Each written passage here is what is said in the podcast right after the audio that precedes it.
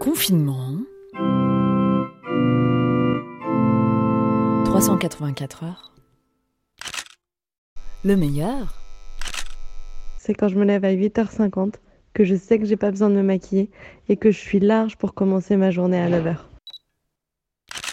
Ça a été quand j'ai euh, vu que j'avais reçu un courriel d'un professeur euh, d'université qui donnait euh, son accord pour éventuellement diriger un mémoire alors que je suis dans les procédures d'admission. Et au même moment, ma mère qui m'amène une tasse de thé bien chaude c'est de vous lire sur WhatsApp et de vous entendre sur euh, le podcast de Tiffen. Ça, j'adore et j'attends ce petit moment avec impatience tous les jours. Le pire. C'est quand je vois qu'il n'y a plus de stracciatella au frigo et que j'ai peur de sortir pour aller faire des courses. La première semaine de confinement, je me suis fait un cake. La deuxième semaine de confinement, je me suis fait des crêpes. Et ben là, j'arrête parce que j'ai pris du kilo.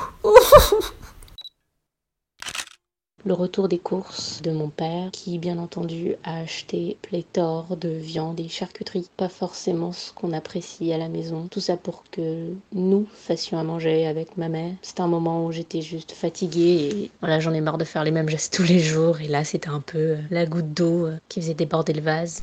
Oh, enfin ce matin j'ai fait une permanence dans une boutique. Et je suis rentrée dans mon jean. Ça fait trois semaines que j'étais en jog Waouh Et je me suis même maquillée. J'ai enfin fini mon devoir d'ergonomie. Ça fait plusieurs mois qu'on était dessus. J'en avais bien marre. Adieu, petit devoir. J'ai enfin mis Internet sur mon nouvel ordinateur et malheureusement, grâce à ça, eh ben, je peux bosser. Voilà. C'est apprendre à ne rien faire et ne pas se sentir coupable des maquillages un peu spéciaux, style euh, Dark Vador, Wonder Woman, etc. La question métaphysique.